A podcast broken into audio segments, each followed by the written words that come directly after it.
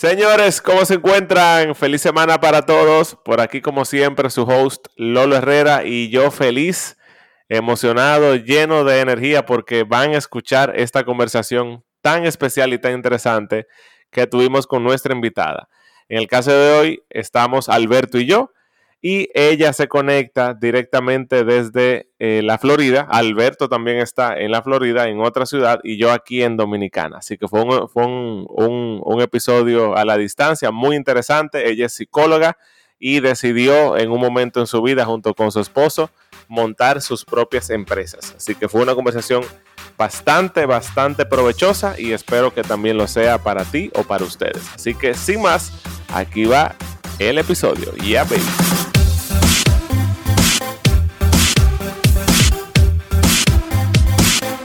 Bienvenidos nuevamente a otro episodio de su One Talk Podcast. Por aquí tu host.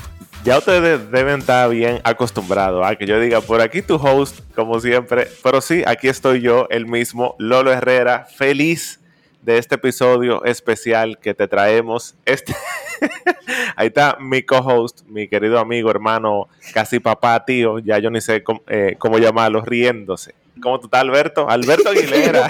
no, puedo contigo, no puedo contigo, Lolo. Tú me, vas, tú me vas a matar de una risa un día. Ay, ay, Dios mío, qué risa. Mira, qué y risa. respétame, yo no, yo no, soy, yo no puedo ser papá tuyo. Papá tío, yo dije, yo, la puedo. arreglé. Yo dije, No, no. tú sabes que Champion, tú mejor me mira, hace... Sí, dime. dime. cambia el tema. Está bien, está bien. Me hace falta porque los últimos tres fue aquí físico, pero ya tú estás allá en Florida, entonces ya te me fuiste lejito.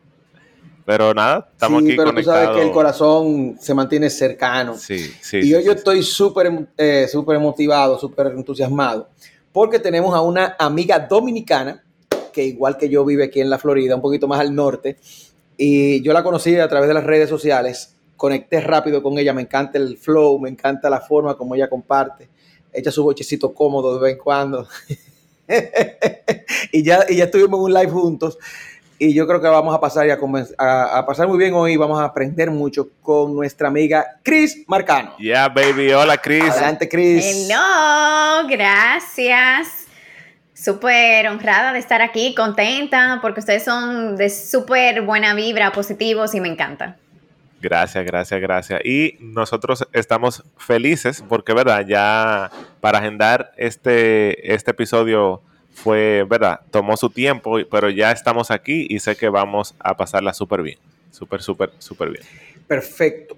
Tú sabes, eh, Lolo, quiero compartir contigo y con los oyentes. Una de las cosas que me atrajo de Cris cuando, cuando la vi en las redes y, y quise acercarme a ella es la forma clara como ella eh, habla a sus seguidores, la forma clara como ella les enseña, eh, le da amor rudo eh, a veces, tú sabes, esto es lo que hay, no te creas. A mí sí, a mí me gusta eso, que le hablen claro a la gente. Hay gente que no le gusta. Y ahí me gustaría preguntar a Cris, cuéntanos cómo comienza Cris Marcano en el emprendimiento. ¿Cu- dónde- ¿Cuál, cuál fue la transición tuya? ¿Fue de un empleo o siempre has sido emprendedora? Cuéntanos un poco y bienvenida y, eh, a- hoy con nosotros.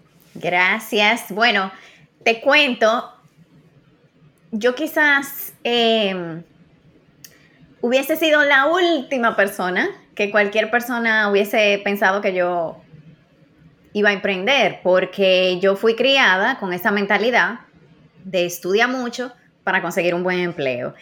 Y la realidad es que cuando yo empecé a emprender, yo, tú sabes, muchas personas tienen como esa necesidad de emprender, ya sea porque lo sacaron de un trabajo, tuvieron una situación. En mi caso, yo empecé emprendiendo estando súper bien en mi trabajo. Pero yo tuve un par de experiencias que como que me hicieron un ting, así, eh, como el bombillito cuando se te prende y tú dices, "Hmm, aquí hay algo que no anda bien. Y es que yo estudié psicología industrial, mi enfoque fue recursos humanos eh, por la parte del desarrollo de la gente, que ojo, la gente siempre piensa en recursos humanos por el tema de reclutamiento, a mí no me gustaba el reclutamiento, me gusta el desarrollo, la capacitación, todo eso. Pero ¿qué pasa? Que en una empresa grande en la que trabajé, me tocó eh, un proceso donde había una reingeniería de la empresa y eh, era tan grande la cantidad de personas que iban a sacar que aunque yo estaba en la parte de desarrollo, me pidieron ayuda para las salidas de sus empleados. Y recuerdo como si fuera ayer, en una mañana, yo tuve que decirle a aproximadamente 100 personas que lo estábamos dejando ir de su empleo. Y eso fue un choque para mí. Eso fue un choque tan grande porque primero yo nunca había entrado a recursos humanos como para esa parte. Tú sabes que la parte de capacitación siempre como que la más chula. Todo el mundo está pensando, sí, voy a promoverme, voy a crecer, pero la salida, wow. Entonces ese día, ver tantas personas chocadas, eh, por ejemplo, personas que acaban de tener un bebé y ahora no sabían qué iban a hacer, personas que tenían préstamos porque te decían todo ahí de repente. Y lo grave del caso es que ninguna de esas personas fue que se dejaron ir porque habían hecho algo malo. Eh, era simplemente una decisión de la empresa por un cambio, que es algo que hoy en día, al ser empresaria, también lo entiendo. Uno, muchas veces cuando es empleado, uno dice, ¡son abusadores! Mira cómo nos dejaron. Pero bueno, yo no sabía cuál era la internalidad de esa empresa.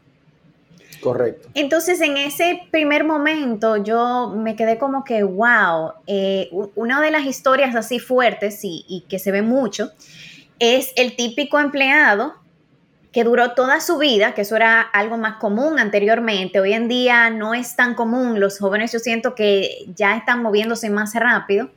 Pero antes era muy común tu ver esa persona que tenía 20, 30, 40 años en una empresa y que de repente le diga, mira, no, tú te vas. Y uno se queda como que, Dios mío, pero toda esta lealtad, yo me visualicé la vida entera.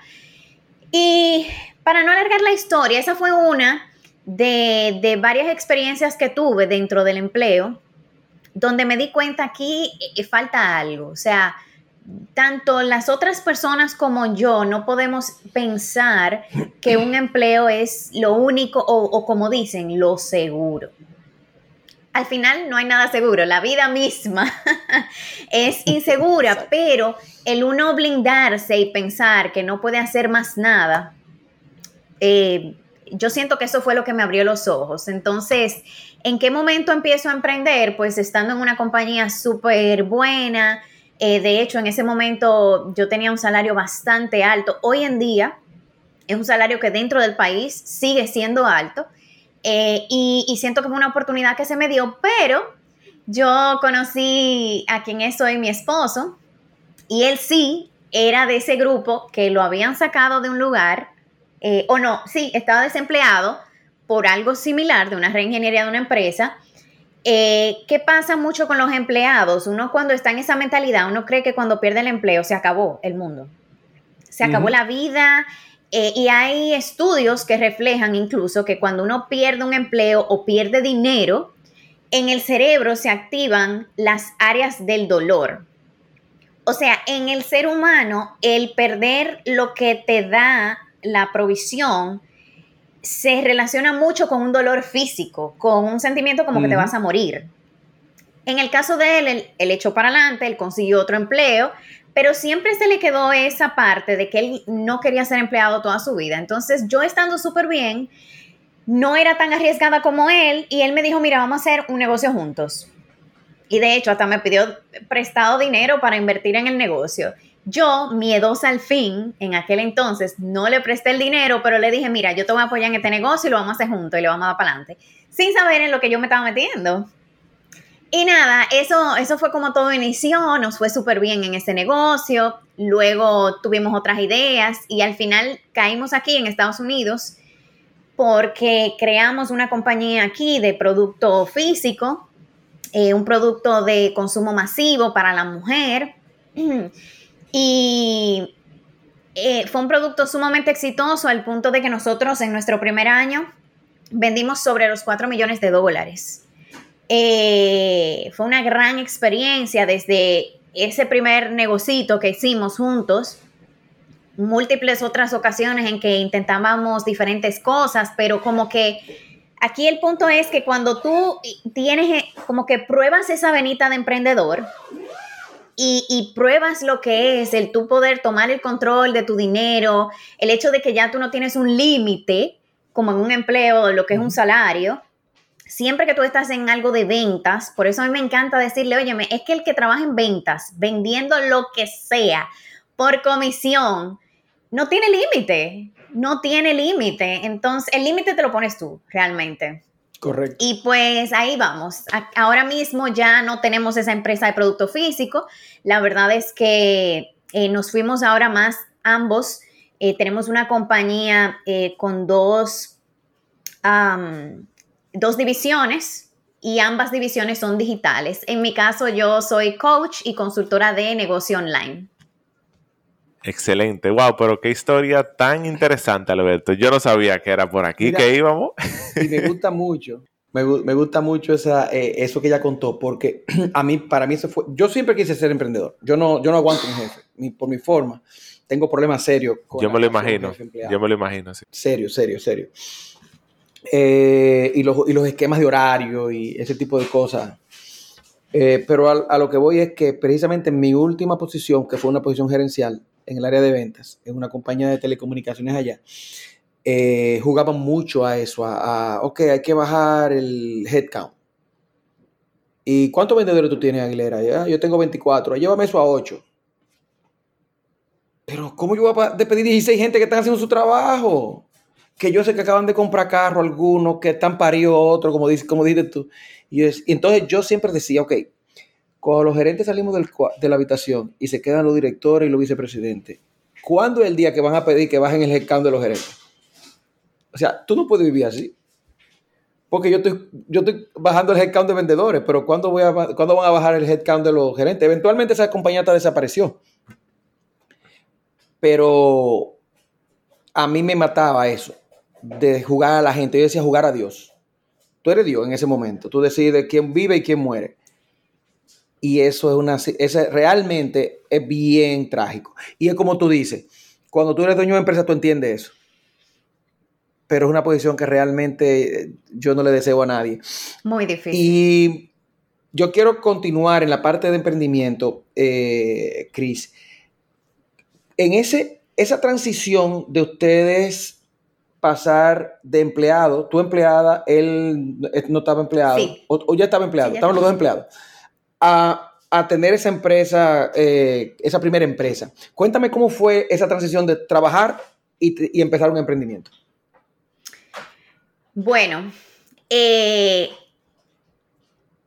nosotros hicimos cosas que la mayoría de la gente no está dispuesta.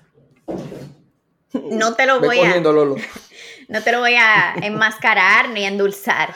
La verdad, nosotros ambos teníamos posiciones gerenciales por lo tanto mucha responsabilidad.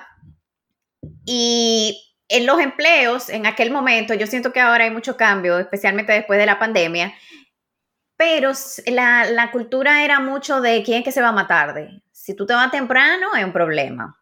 Entonces ya tú te puedes imaginar que nosotros empezamos ese negocio teniendo un empleo. Entonces nosotros literalmente salíamos, era un negocio que estábamos montando online también, pero de un producto físico.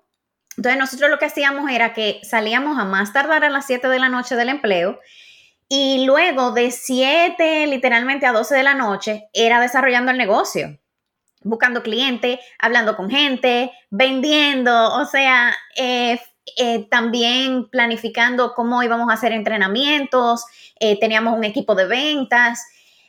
Pero ¿por qué te digo esto? Porque a la mayoría de gente al principio tú le dices, mira, Después tu empleo, saca un tiempo eh, para desarrollar tu negocio y la gente se pone histérica. o sea, la gente dice, mi tiempo, o sea, yo, yo tengo un muchacho. Exacto. Yo tengo que, yo no, no, no, no, eso, ellos, ojalá fuera eso, Lolo, porque entonces tú le dices, tú eres un maldito vago. No, es cuando, te, cuando se va por donde ella dijo, no, ¿y, ¿y quién va a hacer tarea con los niños? Yo tengo tres muchachos, yo no puedo abandonarlo y se mete, entonces ya ahí tú no le puedes decir nada, tú lo tienes que dejar tranquilo. Y fíjate. Vamos juntando el domingo, es el día de la iglesia, y tú dices, ok, perdón. Y fíjate, yo respeto mucho a los padres, especialmente porque no soy padre todavía, pero yo siempre cuando me, cuando alguien me salta con eso, a mí me encanta decirle, bueno, pero ¿y fulana? Que tiene tres muchachos y está llevando un negocio y, y en vez de usar a sus hijos como una excusa, lo usa como una razón. Sea, me encanta y yo siento que a la gente siempre hay que ponerle ejemplos de personas que están pasando por cosas similares y lo están usando para bien, para impulsarse. Entonces sí te puedo decir que en ese primer trayecto nosotros trabajamos muchísimo, o sea, con una intensidad que hoy en día, que ya han pasado 10 años, yo a veces digo, wow, la verdad que fue súper intenso. Y por eso yo admiro cuando los jóvenes abren sus ojos a este tema de emprendimiento y no le tienen miedo al trabajo, porque hay una realidad. Cuando uno va, yo no voy a decir que soy la más vieja, pero cuando uno va eh, aumentando de edad, la energía no es igual. O sea, las responsabilidades no es lo mismo. A veces cuando tú eres, cuando tú eres joven y estás soltero, no tienes muchacho, eh, no tienes esas responsabilidades que otras personas a veces tienen. Óyeme, tú, tú te puedes llevar el mundo por delante eh, en el buen sentido de la palabra. Es el momento. Exacto. No diciendo que una persona que no tenga, ¿verdad? No lo pueda hacer, pero sí quizás en ese sentido, exhortándole a los jóvenes de que aprovechen ese tiempo que tienen. Porque el tema está que cuando pasa el tiempo, mm, muchas veces tú vas a necesitar la ayuda de otras personas para hacer cosas que quizás antes tú podías haber hecho tú. Claro, claro. Tú sabes que va muy de la mano con lo que hablábamos en el preámbulo, cuando yo te conocí ahorita, ¿verdad? Porque ya, ya, ya nos conocemos bien.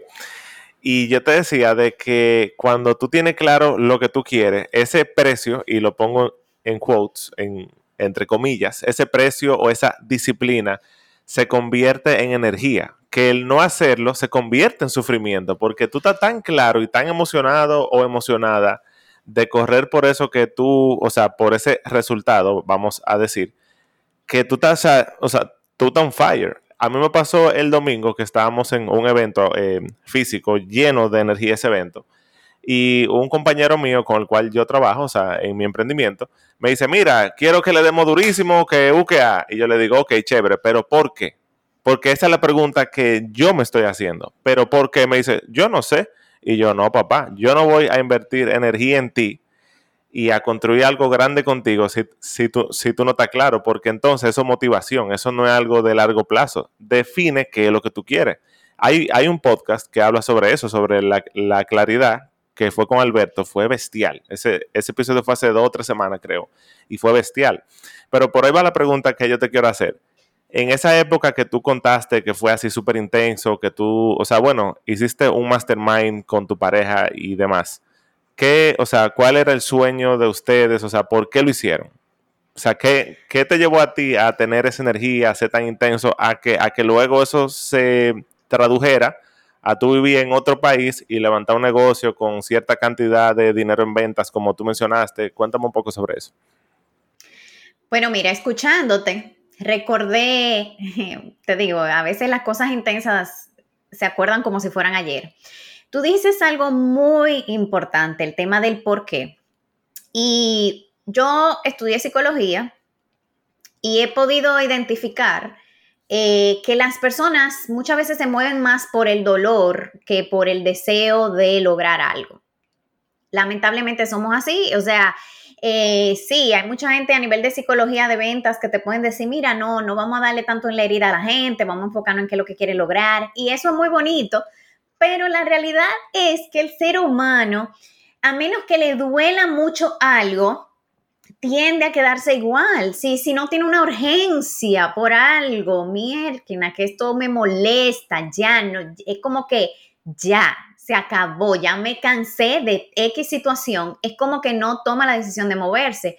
Em, tú, ah, fuera del podcast, me dijiste un ejemplo que si quieres compartirlo ahorita lo dice, de cómo tú rebajaste muchísimas libras. Tú me dijiste anterior al podcast que era algo superficial, pero hay algo más profundo que, bueno, luego lo podemos tocar. Pero en mi caso, aunque yo estaba en una posición buena, ganando súper bien, la verdad es que yo estaba en una empresa donde había un altísimo nivel de estrés, em, una cultura muy orientada a la competencia, eh, yo tenía una líder que, que, simplemente ya no me estaba llevando bien con ella y yo me estaba sintiendo desesperada estando en ese trabajo. O sea, a veces uno cree que el buen empleo es porque, ah, una linda posición, un buen título y un buen salario. No, o sea, si la cultura es horrible y tú, tú no quieres ir a trabajar, eso se vuelve horrible, o sea, un martirio. Y ese, el yo sentirme tan mal, levantarme a un empleo, y decir, me daban unos ataques de ansiedad incluso porque yo no quería ir, no soportaba el ambiente. Ese fue mi porqué. Ya yo estaba, como ya me estaba yendo bien económicamente, yo decía, óyeme, yo me fajo un ching más y yo puedo salir de este empleo, eh, salir de esa situación y ya ser libre. O sea que por esa parte me motivó mucho eso, el, el dolor de yo estar en una situación que, me estaba afectando tanto y que lamentablemente yo veo muchas personas que viven así el día a día, pero creen que no hay salida. Exacto. Y sí la hay.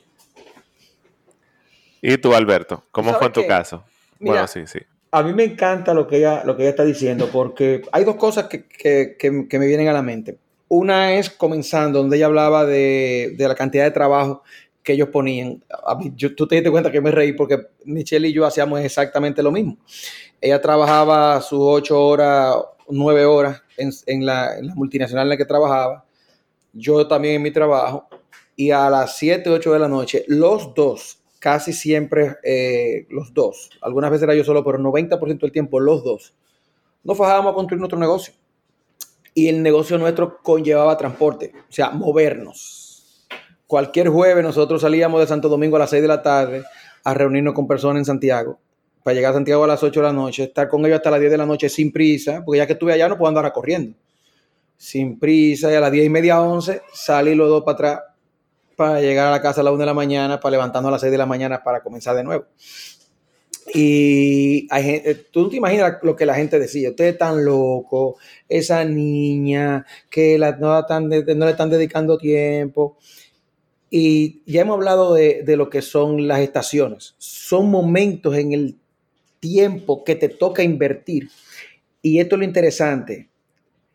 Si tú lo ves como un sacrificio, no está bien. Porque entonces estás pasando por la misma estrés que estaba pasando Chris en su trabajo. No, si, si lo que te está costando levantar tu emprendimiento o lo que te va a costar levantar tu emprendimiento en términos de trabajo, tú no te lo gozas, no lo hagas porque no te va a dar resultado. Desde el dolor, desde el, dolor, desde el sufrimiento, es muy difícil crear. Para nosotros era un gozo.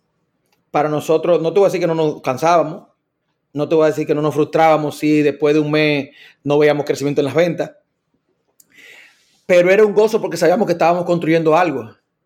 Ve, es, es como cuando tú vas por una playa, qué lejos, y de repente una, hay una parada chula, bonita, y tú dices, vamos a pararnos aquí. Y no, no, no, vamos a terminar de llegar a donde vamos, que donde vamos es mejor.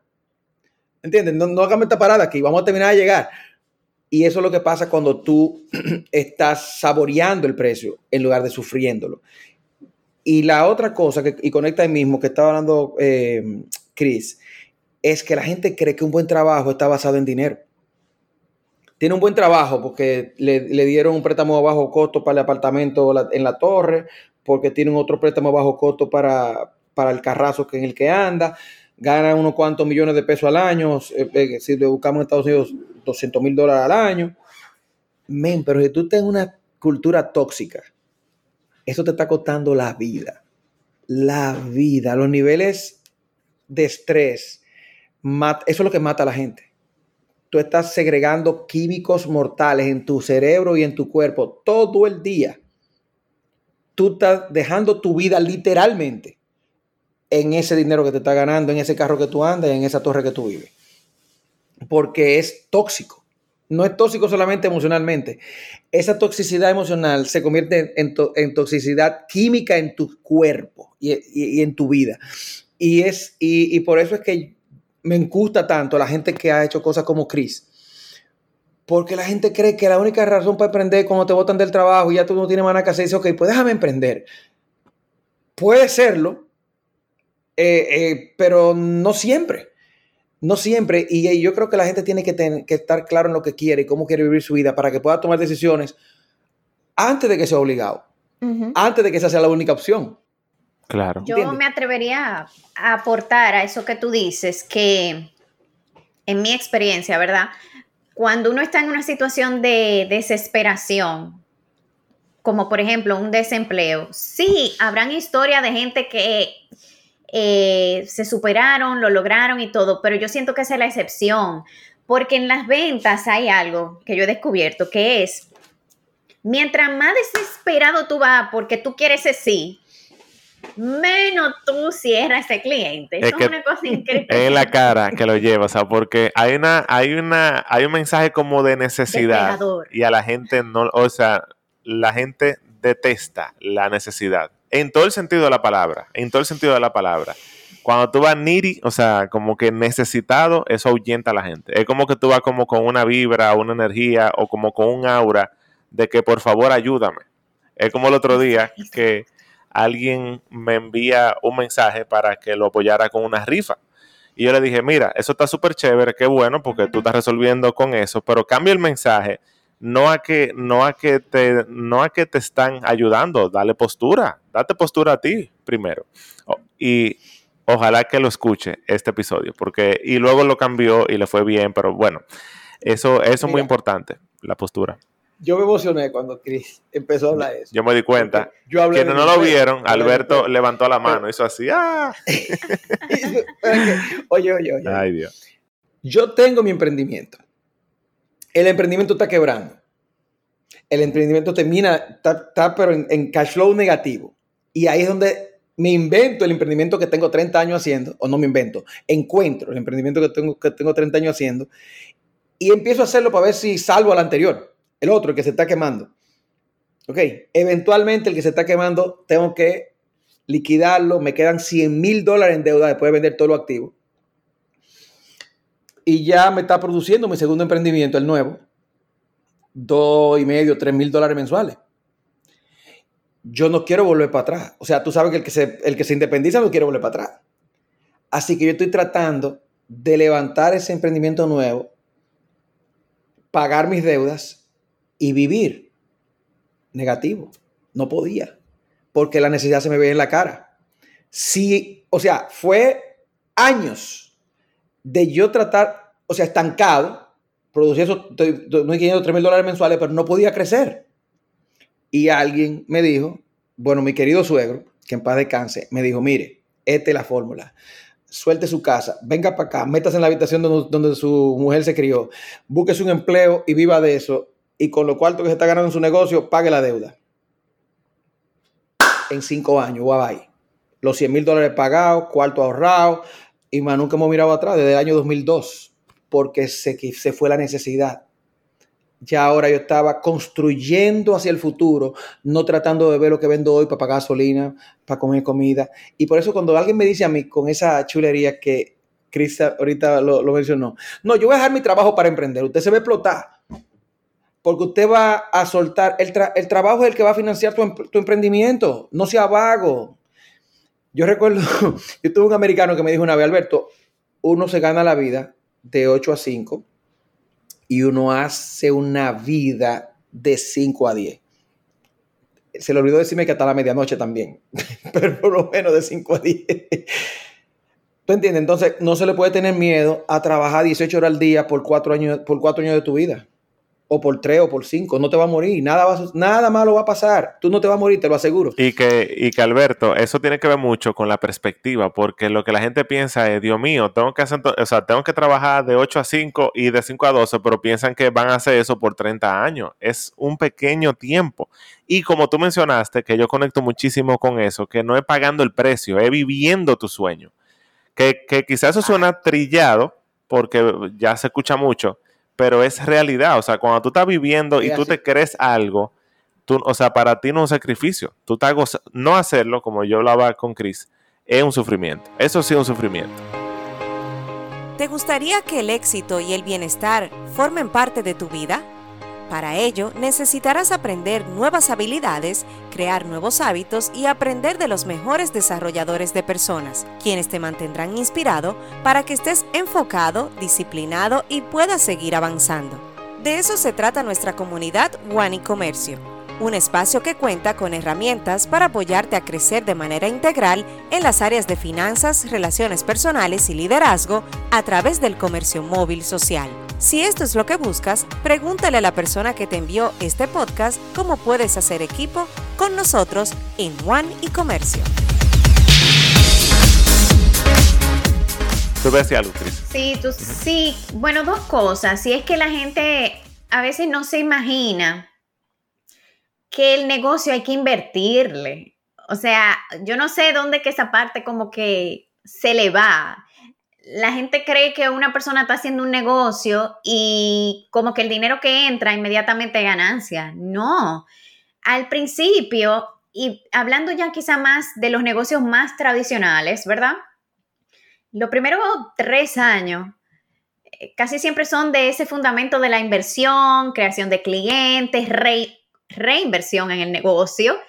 Y luego entonces tú ves esta sobreabundancia, que el negocio creció, etcétera, etcétera. Pero por eso es importante empezar con el fin en mente.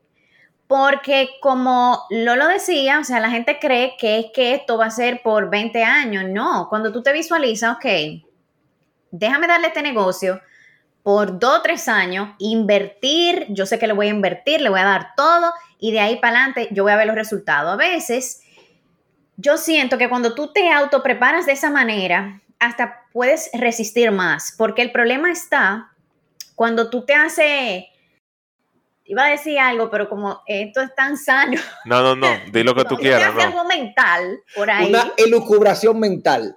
Ok, ya, ok, bien. Todos entendieron. yo voy a ganar la millonada en seis meses, o sea, espérate, claro, cuando tú a los tres meses ves que tú no estás teniendo un resultado ni cercano, claro que te va a desmotivar porque fuiste con la expectativa equivocada. Entonces, yo siento que el buen manejo de expectativas es súper importante en el tema de los emprendimientos y que la persona empiece con el fin en mente. Esto va a tener una recompensa, pero va a tener un proceso. ¿Qué es lo lindo del proceso? Es como esa persona en la que tú te conviertes. Yo me veo hoy en día y el crecimiento que yo he tenido, y, me imagino que ustedes se pueden identificar, yo no soy la misma persona eh, que veía, incluso hasta la forma de yo vender antes, que era un poquito como... Pushy. Eh, agresiva. Ajá. Nosotros sabemos de eso también, no te apures. sí, todos hemos pasado por ahí. Uno evoluciona esa parte de eso, parte de Uno va evolucionando, uno va aprendiendo qué funciona, qué no funciona. Y ahí podemos entrar también al tema de que muchas veces la gente no quiere vender porque ha tenido una mala experiencia en ventas o por otro lado porque siente que vender no es para ellos, que eso es como que muy bajo. Yo tengo un título, ¿qué es eso de que yo venderle a la gente? Y, son personas que a veces uno tiene que abrirle los ojos porque, óyeme, la venta es lo que mueve la economía. Tú puedes tener el título que tú tengas y el negocio solamente se mueve porque hay alguien vendiendo. Claro. Exacto. Claro. Mira, Cris, yo le digo a, yo le digo a la gente, yo he tenido eh, mucho la experiencia, ¿no? Yo soy abogado, eh, yo no vendo. Yo soy ingeniero, a mí no me gusta vender, por eso estudié ingeniería y digo, papá, mira, y esto, y esto es así como funciona. El ingeniero que no vende, está fajado supervisando obras, obregando con plano, trabajando para un ingeniero que vende. Porque si él no logra, el ingeniero que no le sabe vender un proyecto a un banco para que le preste dinero y después no sabe venderle ese proyecto a los compradores, está preso, tiene que trabajar de empleado del que vende. El abogado que no le gusta vender, trabaja en un bufete de abogados, bregando con contrato y yendo a los tribunales. El que sabe vender, le vende los servicios a los bancos le vende. Mira, cuando yo veo lo que cuesta un contrato de venta de un apartamento y esa gente nada más cambiaron los números de cédula, la dirección en la computadora y lo imprimieron. Y te cuesta miles de dólares. Sí. El que consiguió ese contrato sabe vender. El que escribió el contrato no le gusta vender. ¿Entienden? No pagan lo mismo por escribir el contrato que por conseguir el contrato. ¿Entienden? Entonces, es lo que tú dices, lo que mueve la economía es la venta. Claro. Ve, tú no haces nada con diseñar un bonito carro si tú no sabes vender. Tú no haces nada con tener un bonito servicio o tener mucho talento y no saberlo vender. Hoy en día la palabra es monetizarlo. Pero lo mismo. Eso es que estamos hablando. Cómo tú lo vendes. ¿Te entiendes? Y la gente, para muchas personas, vender es como, eh, para muchos profesionales sobre todo. Como denigrante. Ellos sienten que es denigrante. Sí, como Sí, denigrante. pero es un asunto de autoestima.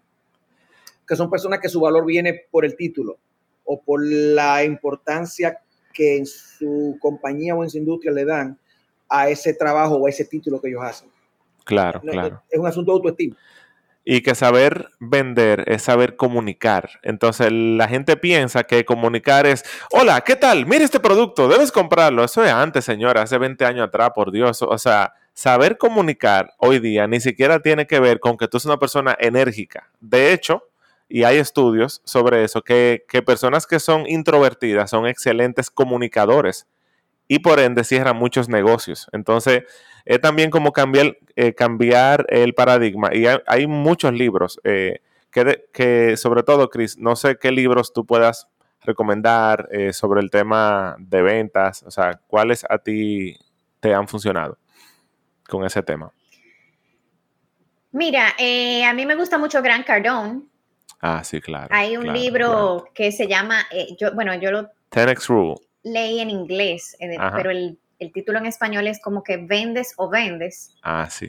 Eh, buenísimo.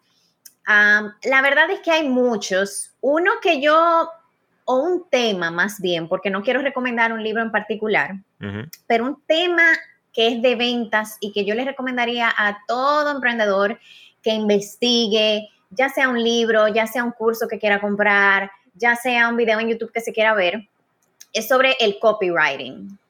Y te voy a decir por qué. El copywriting es la escritura persuasiva. Yo siento que es un tema que todo emprendedor debe de estudiar por la razón de que usamos tanto el Internet para vender nuestros servicios, productos hoy en día. Y eh, para tú vender en Internet, tú puedes usar o video o escrito o imágenes, en fin. Pero desde el momento, por ejemplo, en el que tú haces un video, ¿qué tú tienes que hacer? Tú tienes que hacer un script. O sea, aunque tú no lo leas de un teleprompter, tú tienes que hacer una estructura. Y Sí. la estructura persuasiva, que ojo, persuasión no es manipulación, siempre me gusta aclararlo, porque persuasión es tú ayudar a una persona a que crea algo. Esa es la persuasión. Que cambie de creencia, de que tenía esta creencia, ahora cambió a esta. Pero para tú hacerlo, tú necesitas aprender qué es un hook, en inglés le dicen, que es el enganche que va a atrapar a esa persona, qué es lo que le va a llamar la atención. Cómo tú ahora le vas a dar el contenido de lo que tú le quieres dar y cómo al final tú vas a hacerle un llamado a la atención. Eh, vamos a suponer en un Instagram, tú quieres que la persona hable contigo para tú presentarle tu proyecto. ¿Cómo tú vas a capturar mi atención? Me vas a dar algo de valor que cambie mi percepción de lo que tú me estás vendiendo, que yo quiera hacerlo. Entonces, todo eso empieza desde la escritura. Eh, a mí me gusta mucho una frase, la verdad no sé quién fue que la dijo, pero eh, dice que si tú quieres aprender a pensar, empieza a escribir. Y es que muchas veces nosotros tenemos pensamientos que si no lo verbalizamos de alguna manera, eh, primero los pensamientos no siempre son realidad. A veces tú te vas en una en un pensamiento y te lo crees y es totalmente mentira. Eh, pero cuando tú te autoescuchas o lo lees, tú dices, no, no es así, es así. Entonces el copywriting, que es la escritura persuasiva, que eso es para mí vender, la persuasión, el tu poder eh, desmontarle creencias a una persona y, y poder ayudarla a tomar una decisión que, ojo, muchas veces la gente no sabe ni lo que necesita. Eh, a veces quieren algo, pero tú en una conversación te das cuenta de qué es lo que necesita. Y una parte de las ventas es también venderle a la persona lo que quiere y luego darle lo que necesita. Eso es súper importante. Por ejemplo, hay gente que viene a un negocio, quizá puede venir a ti porque quiere más dinero, pero esta persona lo que necesita es desarrollar su liderazgo. Entonces, de repente tú no le vas a vender con la parte de liderazgo porque esa persona no tiene ni la conciencia de que eso es lo que necesita. Wow, qué fuerte Pero eso. si tu producto o tu servicio le permite generar dinero y también el liderazgo, bueno, pues vamos a vendérselo por lo que quiere. Y luego tú le das lo que necesita. Óyeme, me encantó Entonces, ese eh, concepto. Gracias. Qué interesante. está. Sí, sí, totalmente. Eh, había otra cosa que te quería decir, pero me fui tanto en ese tema que yo creo que hasta se me olvidó. no, no, no, pero está bestial. ahora. Tú sabes, eh, ¿tú te acuerdas lo que hablamos el fin de semana? Eh, el tema que yo toqué, Lolo, de la gente que ni siquiera sabe que no sabe. Claro, bestial, viejo. Muchas bestial. veces a los, los clientes no saben lo que ellos no saben. Exactamente. No saben lo que realmente le va a resolver el problema que ellos tienen. Ellos creen, ellos vienen a buscar una solución que es la que ellos creen que es la solución. Ujú, ¿ve? Y realmente su solución es un poquito más profunda, va un poquito más allá. Pero como dice Chris, si uno puede conectar a que ellos vean, a que ellos encuentren eso que andan buscando, eventualmente tú vas a poder ayudarlo a que, a que adquieran lo que realmente necesitan. Exactamente. Porque la, la credibilidad de uno aumenta a la medida que la persona te conoce y empieza a tener resultados pequeños con lo que tú le estás ayudando a hacer. Y entonces te da apertura a que tú le vendas el siguiente, a que tú le vendas lo próximo, lo que de verdad. Para poder apoyarlo. pa- que a mí me gustó esa definición que manipulación y persuasión, como, eh, como yo lo veo, que lo aprendí hace mucho, yo no me acuerdo sobre quién, que la diferencia está en que el persuasivo toma en cuenta en que el beneficio sea de ambas partes. Es como que yo, te estoy eh, persuadiendo a que cambies de opinión, a que, a que cambies de paradigma, pero es con la intención de algo que va a ser un bien para ti. Y esa es la diferencia entre yo manipularte o ser, o, o ser persuasivo. Dale, Albert. La diferencia está en la, en la, en, en la intención. En la intención, Dale. exactamente. Sí, tú sabes que hay algo importante, por ejemplo, y aquí les doy un, un- quizá un tip eh, que aprendí eh, de Grant Cardone, precisamente, y que cuando me puse a ver mis conversaciones de ventas anteriormente, yo decía, wow, es que ya yo entiendo por qué era que yo lo estaba haciendo mal. Y es que eh, hay un dicho por ahí que dice que el cliente siempre está en lo correcto, que no Ujú. es real. A veces el cliente está muy incorrecto. Sin embargo, hay un principio importantísimo y es que siempre debemos de estar de acuerdo con el cliente. Te voy a explicar. En las ventas, si no estamos de acuerdo, no hay una venta. No O sea, si yo te llevo a ti la contraria como mi cliente, vamos a suponer, estamos hablando de un negocio y tú me dices, mira, yo lo tengo que pensar. Hay gente que va a reaccionar con, no, pero ¿cómo así? O sea, llevándole la contraria. Correcto. En ese momento en el que tú le llevaste la contraria al cliente, se cerró el cliente Ya. subió su barrera de una manera que yo no te puedo explicar y ya a partir de ahí la conversación se vuelve eh, tipo manipulación, se siente empujado y, y es muy probable que tú no cierres ese cliente. Sin embargo, si tú te pones de acuerdo con ese cliente y tú le dices, mira, estoy de acuerdo que siempre las decisiones importantes hay que eh, darle tiempo, hay que pensarlas. Te pusiste de acuerdo, sin embargo, ¿cuánto tiempo tú tienes haciendo lo que tú llevas haciendo? Esto no es algo apresurado, tú tienes tiempo pensando en que tú quieres cambiar tu vida de X manera. O sea que ya tú lo has pensado. Espérate, el cliente se te abre porque tú le diste, primero, estuviste de acuerdo con él, no viniste con una contraria de que lo tiene que pensar, pero le diste una perspectiva nueva de que no, es que esto no es de repente que tú lo estás pensando. Es que qué va a cambiar de aquí a que tú lo pienses dos meses más. Una pregunta genuina. Y por eso es que yo digo siempre que el coaching es igual que las ventas. Eh, porque el coaching, que es a lo que eh, yo me dedico en el- Sí. la parte de negocios, es ayudar a una persona a creer algo diferente. Porque la mayoría de nosotros eh, y es una experiencia que he tenido, podemos tener todas las estrategias del mundo, pero si tenemos un pensamiento limitante, no vamos a frenar ahí. Entonces, en las ventas, muchas veces la gente sí quiere dar el paso, sí quiere meterse en el negocio, sí quiere invertir dentro de ello, pero hay un pensamiento que lo está limitando. ¿Cuáles son esos pensamientos? Muchas veces, óyeme, esto suena súper bien, pero yo lo voy a poder hacer hay un miedo interno de que, wow, sí, las otras gente lo están logrando, pero yo lo voy a poder hacer. Eh, a veces otra, otra eh, pensamiento limitante es, yo voy a recuperar mi dinero. ese, ese sentimiento de dolor que la gente tiene. ¿Y si pierdo dinero? Y si pierdo dinero, exactamente.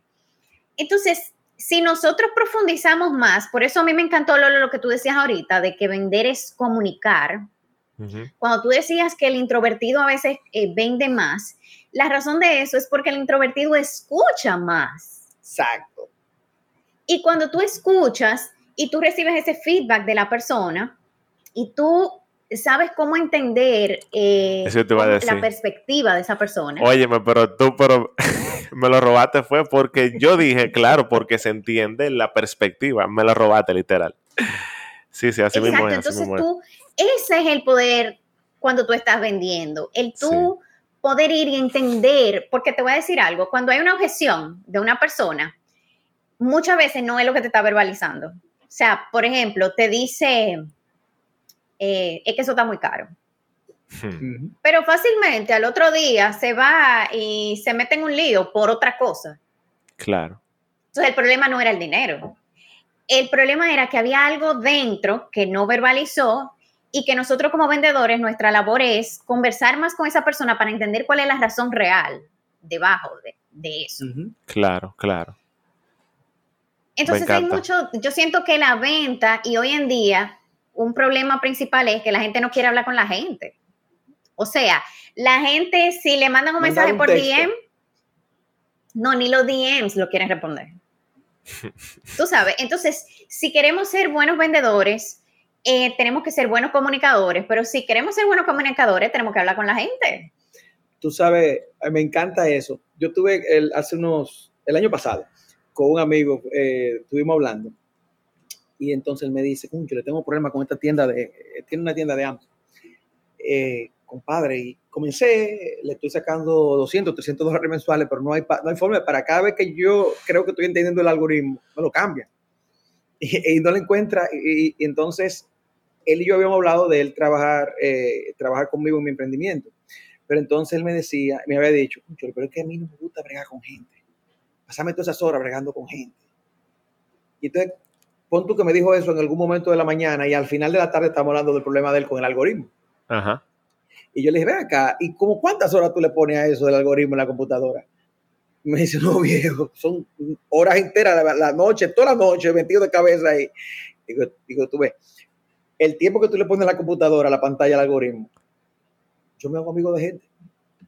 Tengo relaciones eh, eh, de amistad, tengo eh, conversaciones interesantes, algunas terminan en venta, otras no, pero siempre gano porque tengo una relación. Exactamente. La gente, la gente está enamorada de la, de, la de la automatización.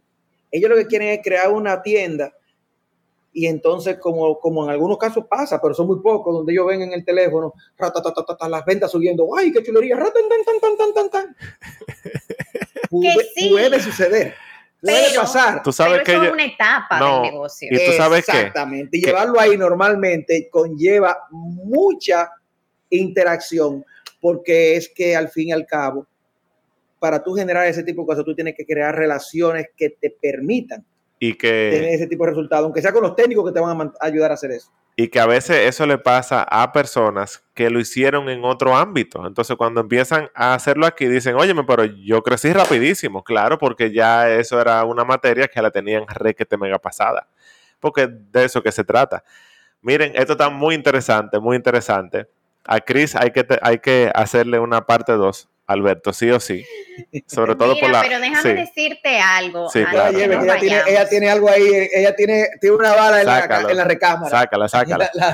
Tú sabes que a mí me encantó lo que tú dijiste, Alberto, de las relaciones, por la siguiente razón. Uno a veces cree que el no es como que ya se acabó. Sin embargo, te voy a dar mis testimonios. Yo tengo un programa de coaching que recién acabo, bueno, dos, de hecho, yo estoy constantemente eh, creciendo. Sí. Invertí, hice dos buenas inversiones grandes en mentores y te puedo decir que yo duré para uno como dos años en hacer la inversión. Y desde que yo conocí a esa persona, que yo sabía que me iba a poder ayudar en ciertas cosas, a mí me encantó. Ella de hecho tiene un podcast, desde la primera vez yo como que supe. pero había algo dentro de mí que, que no me, como te decía, los clientes, que no me permitía invertir. Pasaron dos años, yo la seguí viendo, seguí viendo su consistencia, seguí viendo cómo estaba creciendo y llegó el momento en el que yo dije, sí, yo le voy a comprar. Pero ¿qué pasa? Te estoy hablando de un ejemplo digital, una persona que yo no conozco físicamente. ¿Qué ocurrió ahí? Ella de manera, digamos, unilateral en un sentido, porque tiene un podcast, se mantuvo constante con todos sus contenidos y sus plataformas, mantuvo una relación conmigo me mantuvo enseñando lo que ella estaba haciendo hasta el momento en el que yo estuve lista. Entonces, muchas veces cuando vamos a una conversación de ventas con una agenda de que yo lo que quiero vender de una vez y no estoy enfocada en que cada quien tiene su proceso, su nivel de conciencia, quizá este no es el momento, pero vamos a seguir una relación porque puede que llegue tu momento. La, la vida cambia, por ejemplo, el mejor ejemplo, el tema de la pandemia. Quizá muchísima gente antes de la pandemia ni pensaba en emprender y ahora cuando vio todo el cambio, óyeme, la vida cambió, cambiaron de perspectiva. Entonces siempre ver que las ventas, mientras nosotros podemos ir con, como tú decías, Alberto, buscando una relación con una persona, eh, y como tú decías, Lolo, aprender a comunicar, no hacer que la venta sea algo personal, de que, wow, no vendí, yo lo hice mal, no sé qué sino simplemente eh, verlo como una oportunidad de aprendizaje. Eh, ¿Qué fue lo que no pude descubrir de este cliente? Eh, esta venta no es que mi valor como persona está estado a eso, porque por eso mucha gente desiste, porque si le dijeron 10 veces que no, entonces dicen, ah, yo no sirvo. Se lo toman y en fin, se van ahí en un tema mental que, les afecta, que no es funcional. Y, por lo tanto me encantó esos dos aspectos que ustedes dijeron. Alberto, la relación con la persona, un no hoy, puede que sea un sí mañana. Correcto. Y Lolo, el tema de aprender a comunicarnos, a, a tener ese feedback, escuchar la persona y su perspectiva. A mí me encantó, bueno, a mí me encantó todo lo que tú compartiste aquí con nosotros, sobre todo tu forma. Ha sido enriquecedor. Tu forma, exacto, o sea, pero tan enriquecedora, tan llana, eh, tan pacífica ella, Alberto. Pero tú sabes que yo conecto mucho con eso. sí, no, no, no, o sea, full. Ella así como tú, una ciudadana del mundo. Exacto, sí, sí, claro. En paz. Estamos aquí. pacífica. Alberto a veces conmigo se desespera porque, oye, me coge el teléfono y yo, sí, sí, sí estamos aquí tranquilos. Sí, porque eh, eh, eh, Lolo tiene, tú sabes, sus momentos de meditación. No, y entonces no deja que nadie. Tú no quieres saber, mami. Esa, esa es la que más pique coge conmigo. Cuando yo, mami, espérate, que tengo que ver, hay que balancear. Mira, pero tú sabes algo. Él tiene una silla, él tiene una silla, él tiene una silla que él se levanta, él, cuando se despierta a las 3 de la mañana, él se siente en la silla a meditar. Yo le digo a él que lo que necesita es una pareja para que no tenga que levantarse de la cama a meditar a las 3 de la mañana. Se pueda quedar en su cama tranquilo. Eso, es, otro tema. Pero mira, Cris, tú sabes que ya cerrando, ya tenemos como 15 minutos cerrando, pero sí, pero es que ha estado muy enriquecedor. El tema de yo hacer relaciones sin expectativa en el otro, sino en mí. Porque si uno es otro, hago la relación y sigo con otro, pero sigo con la relación. Porque quizás esa persona de hoy que fue un no, en tres años y tres meses y una semana, sea un sí. Pero no fue que yo lo esperé por ese tiempo. Yo seguí con la relación por ese tiempo, pero yo fui hablando con más personas. Entonces, eso sé que es interesante y que, que nadie entre en ansiedad. Voy a agregar ahí eh, que a veces uno se relaciona con personas que pueden estar necesitando tu producto, pero ellos no lo saben, ni están en el momento correcto para que tú se lo, se lo propongas, para que tú lo prospectes como posible cliente. Y ahí es, yo pienso que ese es ya como tú tienes madurez como, como emprendedor y como dueño de negocio, como tú sabes que la persona es el cliente perfecto para ti, pero él no está en el momento correcto, ni lo vas a ver, y tratar de empezar ahora es perderlo. Y sencillamente tú inviertes en la relación y lo dejas tranquilo y nos vemos allá adelante. Y se van a ver allá adelante, Alberto. Se van a ver, olvídate. Claro, lo que tú no puedes hacer, como tú acabas de decir, es quedarte esperándolo a él como, como su única posible venta. Esos nueve meses tú sigues creciendo, vendiendo y haciendo negocios con la gente que está ready. Claro. Pero tú estás todo el tiempo invirtiendo en relaciones porque tú no sabes. Miren, Alberto, yo quiero que le demos un fuerte aplauso a Chris porque esto tuvo bestial. Un fuerte aplauso. Sí, sí, sí, demasiado, demasiado. Gracias, Chris, de verdad por, por, por, tu tiempo, por entregar aquí eh, tus conocimientos, tus experiencias. No sé si hay un mensaje final, final, ya para, para cerrar y ahí nos vamos. Vamos a decir a la gente que, que siga la cuenta de ella. Ah, sí, claro. Vamos a poner pon la cuenta de ella en, en el, en el, en el, copy. Ajá, sí. sí. sí, sí, sí, sí. claro que sí. Eh, a mí me encanta compartir con la gente por Instagram. Eh, mi cuenta es chrismarcano.co que dices con CH. Y siempre le tengo regalos ahí a las personas en el link de mi biografía, una guía gratuita, eh, unas clases y demás. Excelente. Pero eh, como mensaje, bueno, antes de despedirme, darle las gracias a ustedes. Realmente tienen un espacio muy especial. Mi recomendación o exhortación final para la gente sería que primero que busquen mentores, personas que están donde ustedes que nos escuchan eh, quieren estar, porque la verdad es que yo he visto que ese es el, atajo. Si hay un atajo, el atajo es aprender de la gente que está logrando lo que tú quieres lograr. Y cuando hablo de aprender, no es solamente lo técnico. Lo técnico te lo da cualquier persona. Es más el tema de los principios que no cambian en el tiempo. Ese principio de la ética, las relaciones, el principio de la reciprocidad. Ah, cuando tú le das mucho a la gente, tú vas a recibir. A veces la gente no quiere dar porque tiene una mentalidad de escasez, pero cuando tú aprendes a dar en sobreabundancia, eso es lo que tú vas a recibir. Wow, wow, wow. Señores, ahí lo tienen desde Florida, Chris Marcano, así que esto estuvo bestial. Como siempre decimos, si esto te hizo clic, si hizo conexión contigo, eh, por, favor, compártelo con más personas que sepas también que pueda ser de provecho para ellos, para ellas. Así que sin más, este fue otro episodio de tu One Talk Podcast. Gracias Chris nuevamente. Alberto, gracias también por estar aquí siempre conmigo. Nos despedimos. Yeah, baby. Y por aquí Lola Herrera y nos vemos en una próxima. Yeah, baby. Felicidades por llegar aquí. Si conoces a alguien que este episodio le puede ser útil, compártelo.